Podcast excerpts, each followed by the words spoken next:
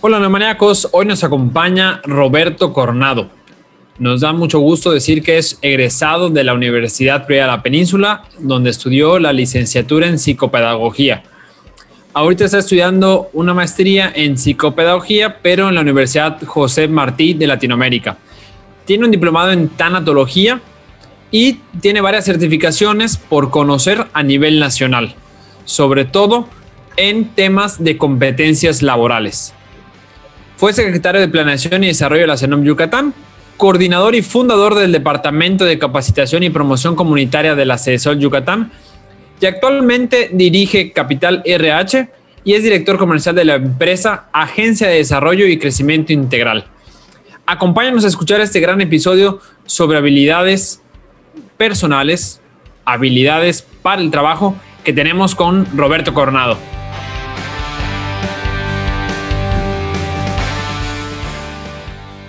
Hola neumaniacos, ¿cómo están? Bienvenidos a un nuevo episodio de esta cuarta temporada, un episodio de educación.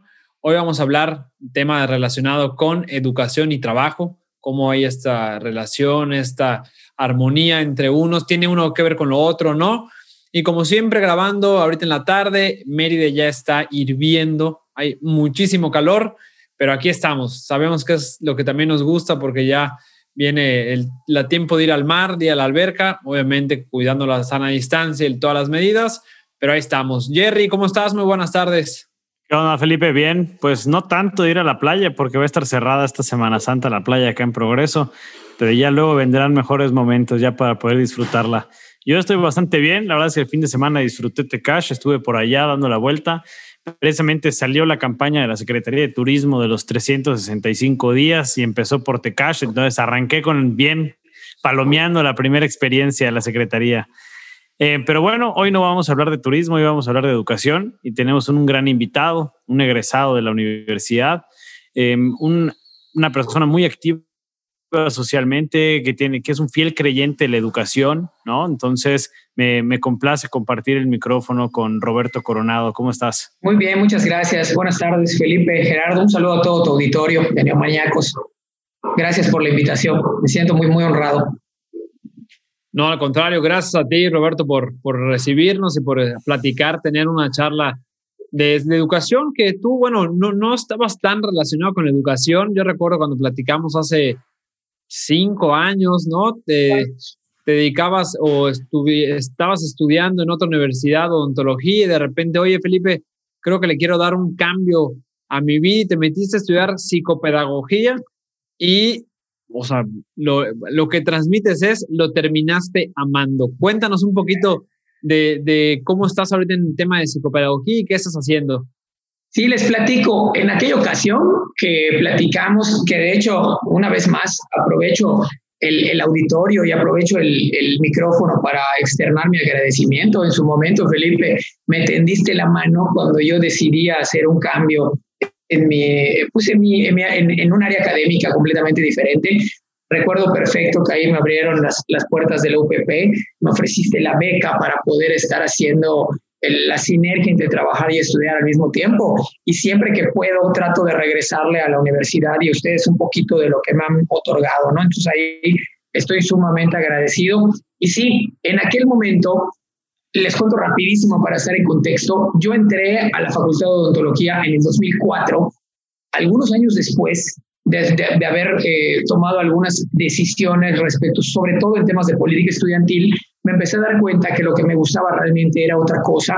En el 2009 presenté una baja voluntaria en la UADI y a partir de eso, pues me tocó salir al mercado laboral y encontrarme con una, pues con una situación sumamente tradicionalista en el sentido de cuánto pesaba el papel y me di a la tarea de empezar a desarrollar competencias, primero que nada, para comer, ¿no? Para quitarle el, el lugar a alguien que pudiera eh, tal vez tener un papel, pero no desarrollarse o no tener mejores habilidades que un servidor.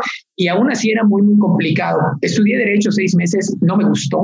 La verdad es que fue una experiencia que simplemente dije, no, esto no es para mí. Estudié después un año de psicología organizacional y me vi en la penosa necesidad de tener que abandonarla porque no tenía para costear mis estudios y varios años después y establecido de alguna forma eh, económicamente estable en el sentido de poder estudiar y trabajar, fue que estaba yo convencido de o retomar mis estudios en odontología, que fue cuando te conocí, o generar una, una experiencia nueva a partir de esto, ¿no?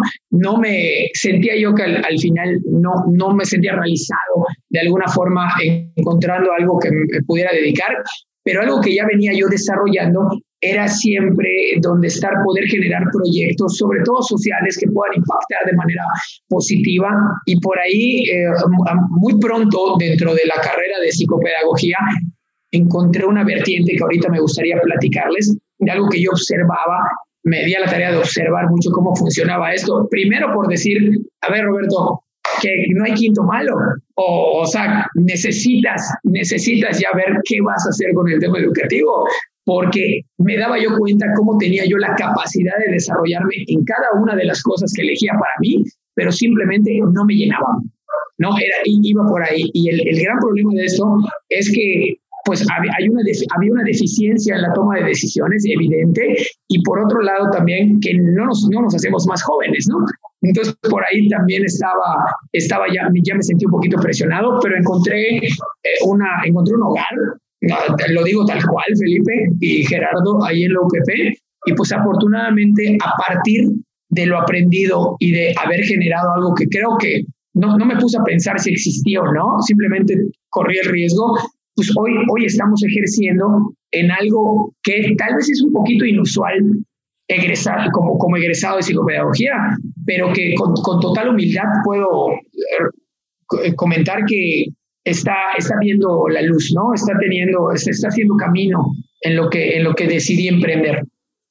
Sí, porque al final de cuentas estás aplicando lo que estudiaste y te gusta, ¿no? O sea, encontraste ese, ese match de hago lo que me gusta, lo estudié, lo, lo ejecuto, practico y creo que eso es muy importante. Eh, y creo que eso es una, una reflexión para todos. Eh, si hay veces algo que no te gusta, cambia, estudia otra cosa, ¿no? O sea, digo, nosotros trabajamos en universidad, pero también entendemos que, que no son carreritas. Digo, tampoco vas a tardar 12 años en terminar una carrera, pero oye, no me gustó una cosa, voy a otra, o tengo alguna dificultad en cuestión de, temas económicos, etcétera, etcétera. Oye, pauso y regreso. Creo que eso es importante y muchas veces nos, no, nos autocastigamos, por así decirlo, de no he terminado y tengo que apurarme y, pues ya es lo que, lo que estudié, no importa, pues no, no, no, me gusta, pero no pasa nada. Entonces ahí creo que eh, estás haciendo un bien, ¿no? Gerardo, sí, que se va a comentar algo. Sí, yo creo que yo creo que se basa mucho también en el, en el equilibrio, ¿no? O sea, yo creo que, por ejemplo, no se trata de verlo como un fracaso el cambio de una carrera, se trata de verlo como, como un cambio, como lo que es, ¿no? Como un darse cuenta y equilibrarlo con, por ejemplo, lo que tú comentabas, con el tema, el tema laboral que se vea que, pues bueno, lo estás haciendo porque es una, una convicción tuya, ¿no? O sea, que tú realmente lo estás queriendo hacer, ¿no? Eso creo que es, es muy importante. Eh, y me gustaría también, eh, Roberto, al principio eh, comentabas que cuando sales tú de la, de la facultad y empiezas en el ámbito laboral, ciertas habilidades que te diste cuenta que o sea, que no tenías, ¿no? O que, o que eran unas las que se veían en la educación y otras las que se veían en el trabajo, ¿no? O sea, ¿qué tipo de habilidades eran esas que, que te enfrentaste? Sí, creo que el sistema educativo nacional en general tiene deficiencias en el desarrollo de habilidades transversales. Creo que todo lo que tiene que ver con ser buenas personas, buenos ciudadanos, y no lo digo en un tono de que la gente lo tome como que no me conviene ser bueno porque se van a aprovechar de mí. Hablo de personas generosas, de personas espléndidas de corazón, de personas que cuando una servilleta caiga al suelo peleen por quien la recoge. ¿no? O sea, creo que ha faltado en general, hablo de todo, de todo el país, esa puntualizar y buscar los espacios pertinentes para, primero que nada, desarrollar competencias personales, desarrollar la, las famosas habilidades blandas, todo lo que tiene que ver con las soft skills, con lo, lo, que tiene que ver con lo transversal, cómo mis actitudes, mis valores y mis comportamientos abonan a lo que estudié o a cualquier habilidad técnica que yo pueda desarrollar, a cualquier habilidad dura. ¿no? Entonces, de ahí parte. Se da, te puedo decir cómo se me daban ciertas situaciones desde la primera carrera, ¿no? Yo veía, hay una particularidad que tiene la, la, odontología donde tú tienes que buscar a tus propios pacientes, ¿no? Ustedes tienen la carrera también y pues cuando, en aquel entonces, en el 2005, 2006, ah, yo me daba cuenta como no era mejor académicamente hablando que mis compañeros, pero yo me quedaba a los pacientes. Y entonces me quedaba yo pensando, yo estaba en el pasillo vendiéndome o sea, vendiéndome, ya que llegaba y los llevaba a la silla, le decía, oye, ayúdame con esto, le decía al de al lado, ¿no? Pero, lo, pero los conseguía. Entonces, ese proceso de, de, de, el abordaje, de cómo no ser invasivo, de cómo caer bien, de cómo tener las palabras correctas para convencer a alguien de que siendo estudiante te dejes tratar, porque es un tema de salud y es delicado, tiene que ver con el desarrollo de competencias transversales y así muchas cosas. Algo que quería comentar también era que este tema que ustedes platican de cómo hay miedo de volver a empezar y me preocupa mucho y es algo de lo que me he dado la tarea también de desarrollar, es que no solo está pasando en el sector educativo, pasa en el sector productivo. Y hay gente sentada 20 eh, años en la misma silla, sabiendo que es buena para hacer otra cosa, o, con el sueño de emprender en algo, o de, o de crecer o de desarrollarse en alguna otra cosa, y desgraciadamente no tiene la oportunidad de hacerlo, pero no la tiene por él mismo, porque él es su propio obstáculo, y eso tiene que ver con el desarrollo de competencias transversales. Claro. oye, Roberto, y hablando de competencias transversales, hemos platicado muchísimo de soft skills, estabilidades blandas, eh, que hay que desarrollarlas. ¿Nos podrías ir eh, aterrizando más cuáles son las principales habilidades blandas? Tú que estás dando capacitación a muchísimas empresas, ¿qué es lo que le pide las empresas a su personal, a la gente que está con ellos trabajando en el día a día? ¿Qué, qué, qué solicitan? ¿Cuáles son esas habilidades blandas? Y cómo irlas desarrollando, porque también no se, una habilidad blanda no se desarrolla con un curso de tres días. O sea, es, imposible. Entonces, cuéntanos un poquito de esto. Mira, algo que yo observaba, te voy a poner un poquito en contexto y voy a tratar de hablarlo de manera muy breve, que es, el problema que me den el micrófono. Hablo un montón para, para ir tratando, trazando una línea del tiempo. Yo vengo de un entorno, Felipe y Gerardo, donde no lograr mucho está bien, donde lo, un entorno social sobre todo, Vengo de una familia humilde, muy trabajadora, papás profesionistas, mi papá es agrónomo, mi mamá es maestra, pero el entorno social donde crecimos, los chavitos de la cuadra, la cáscara en el parque, todos hoy están enfocados en temas de oficios, si bien les fue, y yo observaba cómo en el desarrollo de, de, de las competencias en aquel entonces es el mismo entorno el que te, el que te frena, ¿no? Donde dices, pues esto es lo que me toca y esto es lo que esto es lo que hay que hacer y es, es simplemente lo normal, ¿no? Entonces, creo que lo normal ha estado presente en muchas de las en muchas de las eh, de los sectores, de los ejes económicos del Estado, en muchas de las clases sociales, de las regiones, en, demasiadas situaciones, ¿no? Me parece sensato, o a mí me parecía sensato en ese sentido, poder hacer una pausa y entender primero para qué eres bueno, ¿Ok? Y una de las, de las cuestiones que también creo que, que es importante abordar en este sentido es que no lo tienen claro en, en, en, el, sector educativo, en el sector productivo, no lo tienen claro desde arriba en cómo desarrollar, cómo desarrollarse a sí mismo y cómo desarrollar al personal en ese sentido. Y algo curioso que pasa, Felipe y Gerardo, es que hasta antes de la pandemia, el sureste estaba rezagado en materia de capacitación. Un poquito de lo que yo me daba, continuando con lo que les platico en la línea del tiempo que quiero trazar para, para poner en contexto, es que la psicopedagogía, cuando entré, pues yo entré como una persona, pues ya no tan joven, ¿no? A estudiar. Entonces, mi entorno, mis relaciones eran de gente de mi edad o un poco más grandes. Todo lo que no tiene que ver con eso es mayormente en lo que la psicopedagogía se enfoca, que es en problemas de aprendizaje en niños. ¿No? Como el 90% de la carrera está enfocada en eso, en desarrollo infantil, en problemas de aprendizaje, en dificultades educativas, en necesidades educativas especiales, pero hay un porcentaje muy, muy pequeño que entendí que la psicopedagogía puede abordar, que es cómo aprende un adulto. Nadie está estudiando sí estudia la psicología en específico, el comportamiento de los adultos, pero nadie está estudiando qué pasa por la cabeza de un adulto mientras aprende algo y cuáles son los factores que intervienen en el proceso de enseñanza-aprendizaje del adulto. Y el factor principal es la motivación.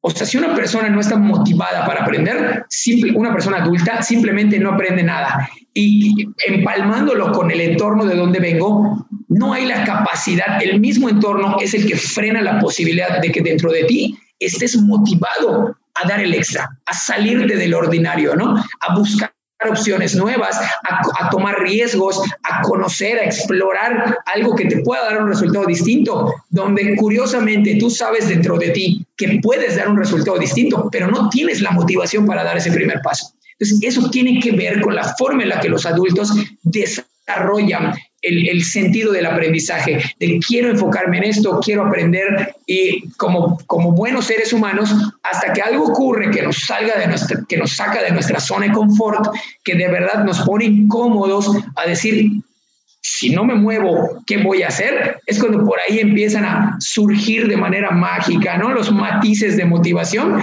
pero realmente, pues es tu cerebro reptiliano, es tu, es tu sentido de supervivencia, ¿no? Si no hubiera sido por esa situación, no te mueves. Y se los digo porque yo también pasé por eso. Entonces, Roberto, ¿qué, ¿y qué, motivaciones has encontrado en los adultos? O sea, ¿qué, qué te han dicho? A mí, a mí me motivó esto. Mira, algo, algo curioso que ha, que ha ocurrido a partir de eso es de que empecé a generar un proyecto en desarrollo de habilidades blandas, como bien mencionaba Felipe, porque encontré una manera sencilla en que el adulto pueda aprender. Algo a, esta, a esta respuesta que, que, pudiera darte, Gerardo, a través del juego es como más fácil un adulto quiere aprender algo siempre a través del juego. Es como el niño también. Como el niño, exactamente como el niño.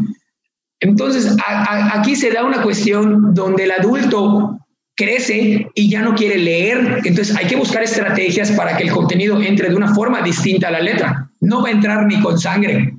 El adulto ya decide por sí mismo. Aquel, aquel viejo dicho, ¿no? La, letra con sangre entra, es porque el niño no se puede defender y la letra termina entrando con sangre, ¿no? Pero el tema de los adultos es, sí me puedo defender y estoy diciendo claramente que no tengo ganas de aprender, no me interesa lo que es, ¿no? Entonces, al final del día, uno de los grandes contras del desarrollo de habilidades personales, de las competencias transversales, es que es subjetiva depende de quien tiene el interés, es voluntario aprender esto, ¿no? Dadas las circunstancias de la pandemia, yo llevaba mucho rato tratando de encontrar la forma en que las empresas prestaran atención a la capacitación y más aún lograran comprender la importancia de adherir una política de capacitación permanente a sus procesos, donde pudieran ser algo que todos los niveles, yo tenía que encontrar un producto que sirviera para todos los niveles, porque ya dedicarme a capacitación es sectorizarme demasiado. ¿Sí me explico? O sea, ya me estoy sectorizando demasiado, sobre todo en el sureste, donde la capacitación no es punta de lanza, no está en las prioridades ni del sector educativo, ni del sector productivo, ni del sector empresarial. Justo hace poco teníamos un, proyecto con una universidad y había un programa tanto de capacitación a alumnos como de capacitación a administrativos y docentes y justo con el tema de los administrativos me dijeron, yo había presentado una propuesta de 20 horas de capacitación, que era lo mínimo para que esto quedara bien entendido, y me dijeron, redúcelo a 6 horas. No tenemos tiempo de aprender cosas distintas a los procesos que ya estamos llevando para los alumnos. Entonces, me sigue sorprendiendo el tipo de respuestas que dan donde vendes educación y no quieres nutrirte de educación. O sea, es lo que vendes y necesitas Adelante, por favor. Y, hablando de esta motivación que decía Gerardo, ¿cómo estás haciendo que los adultos aprenden esas habilidades blandas? Porque igual está muy ahorita de, moda, por así decirlo, que los jóvenes que aprendan habilidades blandas, que aprendan a comunicarse en equipo. Y, y a ver, y retomando lo que platicamos hace ratito, si nos puedes aterrizar, ¿cuáles son las habilidades blandas? Porque hay mucha gente que también no conoce cuáles son. Esa es una pregunta. Y la otra es, ¿cómo lo has ido aterrizando a que los, los alumnos, los adultos aprendan las habilidades blandas y le tomen la importancia que, que, requieren. Ok, Felipe, las habilidades blandas son aquellas que son inherentes al ser humano. Son las que por algún motivo se traen y al final del día se vuelven hábitos, como buenamente las hayas desarrollado es la forma en la que tomas decisiones, la forma en la que administras tu tiempo, cómo resuelves conflictos, cómo te comunicas con los demás, son las que al final del día terminan siendo transversales o socioemocionales. Cómo desde tu personalidad te insertas y transformas los entornos a los que perteneces. La forma en la que trabajas en grupo, la forma en la que trabajas en equipo, la forma en la que desarrollaste tu tipo de pensamiento. Si tu diálogo interior es negativo, pues desarrollaste pensamiento negativo a lo largo de tu vida. Si, si es positivo, si sueles hablarte de, de forma bonita, si sueles apapacharte, gratificarte por lo que haces bien, por lo que haces mal, pues entonces tus hábitos o, la, o tu contexto sociocultural te permitió desarrollar pensamiento positivo. Desgraciadamente es algo que donde sí influye nuestro entorno y el contexto al que pertenezcamos y entonces sales como de esa fábrica. El problema es que el mundo real no es esa fábrica. Entonces eh, está, está lleno de gente que salió de distintas fábricas, de distintos entornos y que donde sí se ve muy marcado quién tiene desarrolladas sus habilidades personales y quien lamentablemente no, no, ha podido con eso. Ahí es donde entramos nosotros. Nosotros generamos un módulo de capacitación donde la gente puede decidir si tomar pues el curso que más le haya llamado la atención, el taller que más, o, tomar el módulo completo. Aproximadamente y actualmente yo en 14, 14, 15 horas puedo trabajar con personas, si así lo deciden, a nivel personal a través de un curso que yo oferto a nivel nacional en redes y es en modalidad online, todo el módulo en desarrollo de habilidades personales, la etapa 1 que incluye seis, donde tengo desarrollo de pensamiento positivo, administración efectiva del tiempo, comunicación efectiva, técnicas para resolver conflictos, negociación efectiva y trabajo en equipo. Y más o menos en ese número de horas, lo que menos hay es teoría. Entonces, trabajo yo desde el enfoque humanista, donde a partir de lo que tú aprendiste y lo que yo puedo aportarte, tú tomes tus decisiones al respecto de esto y decidas por donde más te gustó explorar ese camino. Nos encargamos simplemente de hacer el huequito de tierra contigo y sembrar la semilla. Pero como bien decías al principio, no puedes aprender en dos horas, en tres horas, y volverte experto en el desarrollo de alguna de estas habilidades. Lo complemento para que puedan explorar ellos la parte técnica con un libro gratuito de cada uno de los temas que abordamos que creo que pueden servirles, donde hay conceptos generales y donde hay estrategias que ellos pueden seguir abordando. Hay dinámicas muy puntuales que yo implemento para que ellos puedan reflexionar al respecto. Lo maravilloso del, desarrollo de habilidades personales es que no tienes que esperar una situación futura para poder entender qué hiciste, cómo, cómo actuar de una forma distinta a la que vienes haciéndolo. Con el simple hecho de recordar algún... un pensamiento, de recordar alguna actividad, alguna situación, alguna anécdota, donde pudiste haber actuado de forma distinta y siempre traemos nosotros eso en la cabeza, ¿no? Ah, es que pude haberlo hecho de otra forma, pero no sabes cómo. Entonces, cuando se te presentan las estrategias, cuando puedes hacer, por ejemplo, un análisis profundo de los elementos que intervienen en el proceso de comunicación, hay gente, por ejemplo, que cree que no tiene filtros. Es que yo hablo como sea y como viene, pero si, si, le enseñaras que muy posiblemente hay ruidos que pueden estar causando una interferencia que no precisamente son sonoros, ¿no? Pero hay un ruido o que el contexto no es, no es el, el idóneo o que se han hablado en códigos distintos, es cuando dice, ah, ya sé dónde fallé, ¿no? Entonces, sí va de la mano intrínsecamente con el, con el, con el, es educación al final del día, es educación personal, educación social, educación laboral, para que estos mismos entornos, el social, personal y laboral, puedas, puedas tener tú una pausa en el momento en que se está dando una situación y decir, puedo actuar de una manera distinta. Al final del día, el desarrollo humano consiste en entender en qué puedo ser mejor y mejorar. Pero en ese adelante.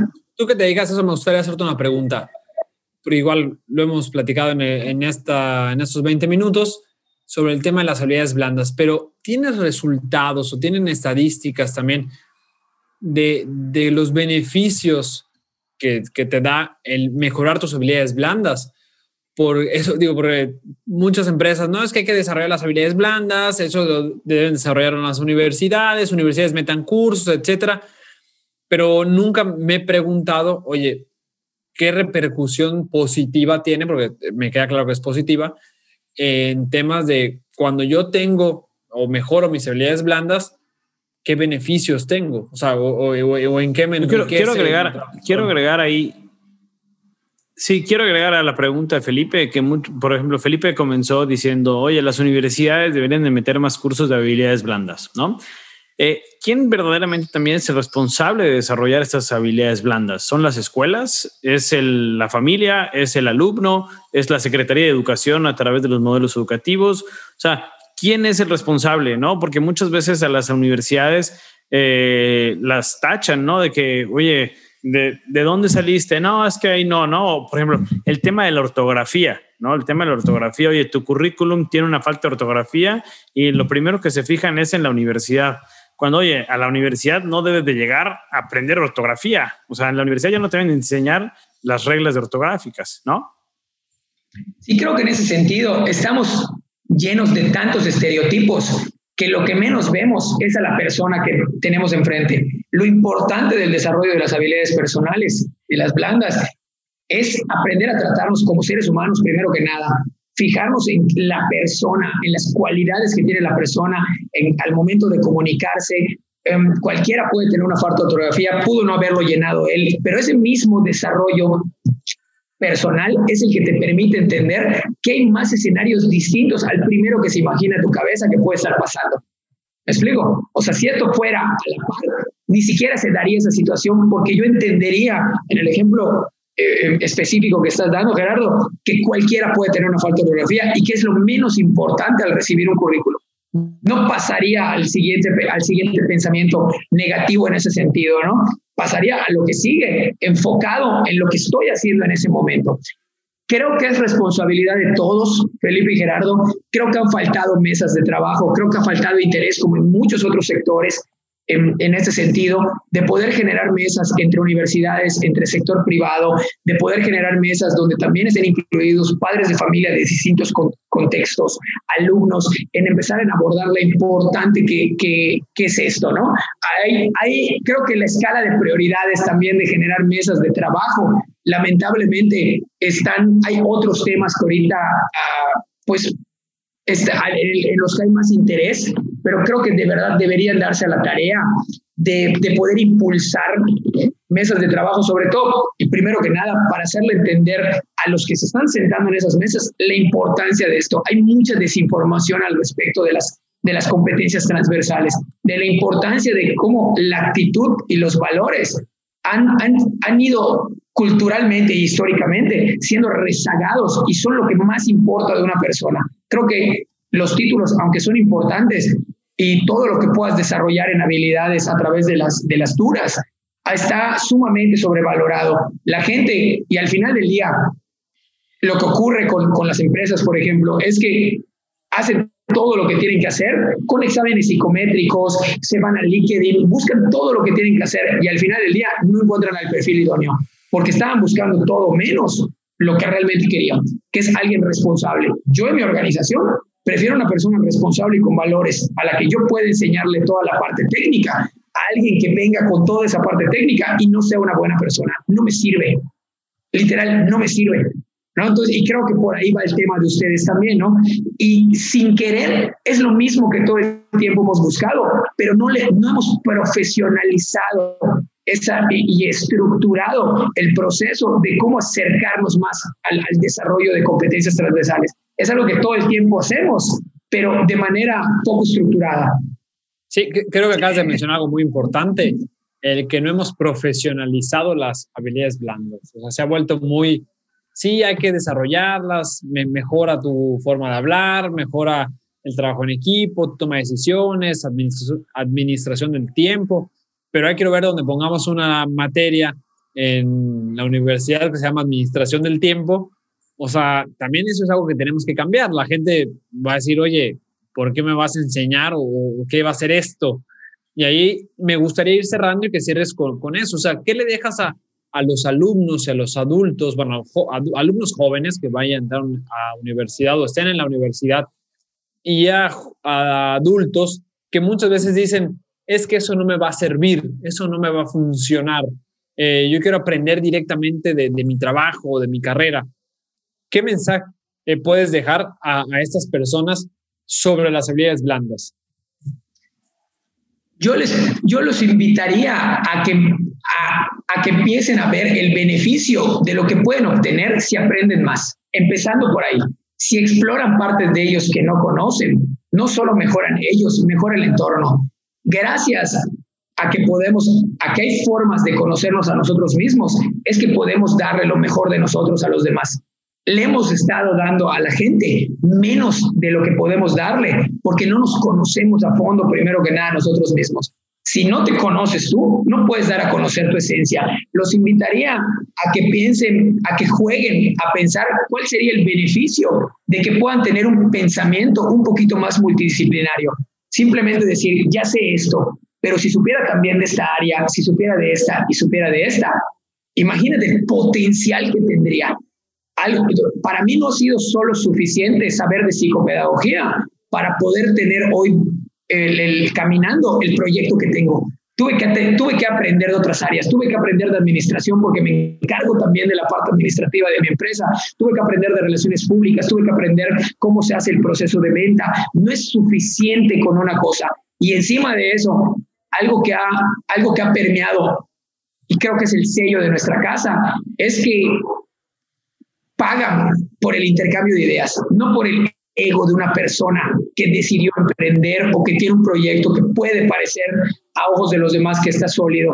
Creo que el gran problema también de, de las personas que al, desarrollarse solo en un área y tener éxito es que lo confunden con que la gente tiene que acudir a ellos por el ego y también es falta, es falta de, desarrollo de habilidades personales esa, ¿no? Entonces, algo que pueden encontrar las personas en, en, los talleres que impartimos es esa, esa facilidad en el intercambio de ideas, ese diálogo permanente de doble vía, donde y lo primero que siempre menciono es que no hemos descubierto el hilo negro de nada. Encontramos sí algo que nos está funcionando a nosotros y queremos compartirlo con los demás. Simplemente es eso, oye, aquí hay algo bueno, ¿te interesaría escucharlo? Vamos a ver cómo enriquecemos tu vida y la mía a partir de esto. Seguro tú traes algo que también nos puede servir. ¿No? Entonces, ese, ese, esa, esa educación tan horizontal de estar al mismo nivel todos, de platicar de algo que se sale por completo de contexto, de poder darle a la gente un, un proceso de enseñanza-aprendizaje a través de la charla, creo que es lo que ha, lo que ha, ha funcionado y es simplemente desarrollo de, de, competencias transversales, ¿no? De darle su lugar. Si no te conozco, si eh, por el simple hecho de, de, que te estoy conociendo en ese momento, no puedo hacer ningún juicio al respecto hasta que platiquemos, ¿no? Entonces, desde ahí, pues es ir con la bandera de, oye, ¿qué traes? Porque yo también traigo algo, ¿no? Entonces, hacer ese intercambio nutrido en ideas ya ha dado muy buenos resultados, sobre todo a los jóvenes. A los jóvenes yo les, yo les recomendaría que, que se arriesguen, que tomen riesgos, que si por ahí está escuchando, eh, están escuchando comentarios de que eso que quieren hacer ellos no deja dinero o no se puede vivir de eso, que lo comprueben por ellos mismos porque, ¿por qué les están diciendo que no se puede? Tal vez porque la persona de, quien viene no lo, no lo ha intentado, ¿no? Entonces, yo creo que ahí también eh, que busquen, algo, algo que les recomendaría también es que busquen la forma de seguir aprendiendo además de lo que obtienen en la escuela, que vayan y que en eso que se quieren desarrollar, que se ofrezcan para trabajar gratis, que inviertan horas también en ir adquiriendo experiencia por, y, que busquen cursos también que les puedan ayudar a complementarse más como, como seres humanos. Ya la, hay dos vertientes que tiene ahorita el sector productivo. Uno es la especialización y otro son las actitudes y los valores, las competencias transversales. Y de verdad, de verdad, yo creo que esto va para rato, ¿eh? esto no va a cambiar en mucho tiempo. Entonces ahí es ver cómo puedo hacer más especializado. Hay que, si puedo complementar, sé que me pasé de tiempo, perdón, pero algo, algo, que podría funcionar, algo que podría funcionar es que pues sales como, sales como psicopedagogo, no en mi caso, pero si salgo y me quiero desarrollar a lo mismo, con, tanta demanda que hay en el mercado y con psicólogos dedicándose a la psicopedagogía y con cualquier cantidad de gente dedicándose también a esto, pues es como me especializo primeramente dentro del área. Y lo primero que yo tengo que hacer es, ah, bueno, yo no me voy a dedicar a niños, me voy a dedicar en adultos. Como ya estoy sectorizándome, creo que tengo un poco más de oportunidad de convertirme en el mejor. Ah, bueno, además de eso, en educación de adultos me voy a especializar solo en habilidades blandas. Entonces ya tengo un poquito más de oportunidad de convertirme en el mejor. Además de eso, lo voy a especializar solo en sector productivo en vez de sector educativo. Ya tengo un poco más de acercamiento, que va a estar más difícil porque estoy reduciendo mi nicho de mercado. Sí, sí va a estar más difícil. Pero si tienes ganas de verdad de explorar eso y de desarrollarte, te garantizo que cuando empieces a, cuando, cuando empieces a ver claro, vas a ver claro mucho más rápido que si hubieras decidido quedarte donde estaban todos. ¿no? Entonces, hay, hay, para, para poder llegar a eso, tienes que desarrollar y aprender de muchísimas áreas académicas y además, eh, pues tener, tener pensamiento multidisciplinario, no tener pensamiento crítico, de decir, creo que por aquí tengo una oportunidad más y me, voy a salir de lo, de lo, de lo usual, ¿no? Entonces, por Yo creo que... Sí, yo creo que lo que comentas, Roberto, es muy importante en el tema de que mientras más segmentamos, mientras más vamos acotando nuestro nicho, quizás se nos va a hacer un poquito más lejano, pero al final vamos a encontrar mayor éxito, ¿no? Porque mientras más segmentamos, más vamos a encontrar a la persona que nos quiere escuchar o con la que vamos a intercambiar, ¿no? Y yo creo que es muy importante también aprender a desprogramar el cerebro. Estamos llenos de prejuicios y estamos llenos de pensamientos de hace muchos, muchos años y ya el mundo ha cambiado, ¿no? Entonces, algo que tenemos que aprender es a desaprender, a desprogramar el cerebro para aprender cosas nuevas y siempre estar aprendiendo cosas nuevas, que esa es también una de las habilidades eh, más importantes que podemos, que podemos tener como, como personas, como profesionales, como colegas, como amigos, como familiares, como todo, ¿no? Eh, eh, Roberto, muchísimas gracias. La verdad es que la, educación, la pedagogía, la psicopedagogía es nuestra pasión y creo que de nuestra trinchera estamos aquí aportando cada quien nuestro granito de arena. Y pues agradecerte también por compartir todo con nosotros aquí en el micrófono. Les pido una disculpa también si me pasé el tiempo. no, hombre, no nos cobran el tiempo nada más calenté, o sea, nada más calenté, te he esperado que empiece el partido. Ojalá podamos hablar de, eh, de, algunos otros temas, ¿no? Yo creo que lo que viene ahorita para la, para la gente que quiere, que quiere integrarse con éxito al sector productivo son tres cosas. La primera es actitudes y valores, que busquen dónde desarrollar el, el, cursos, eh, eh, diplomados, todo lo que tiene que ver con desarrollo de habilidades blandas. Por otro lado, también creo que los procesos de contratamiento, de contratación y reclutamiento, perdón, ya se están enfocando a nivel federal en el certificado de competencia laboral, que busquen la forma de adquirir certificados de competencia laboral, porque eso les va a cortar el tiempo de que la gente esté buscando experiencia. Ese certificado es el que te da experiencia. Y por último, que, que, busquen la manera también de diversificar académicamente hablando, que no se queden con una sola, con una sola rama. Y yo creo que por ahí pueden tener mucho, mucho éxito.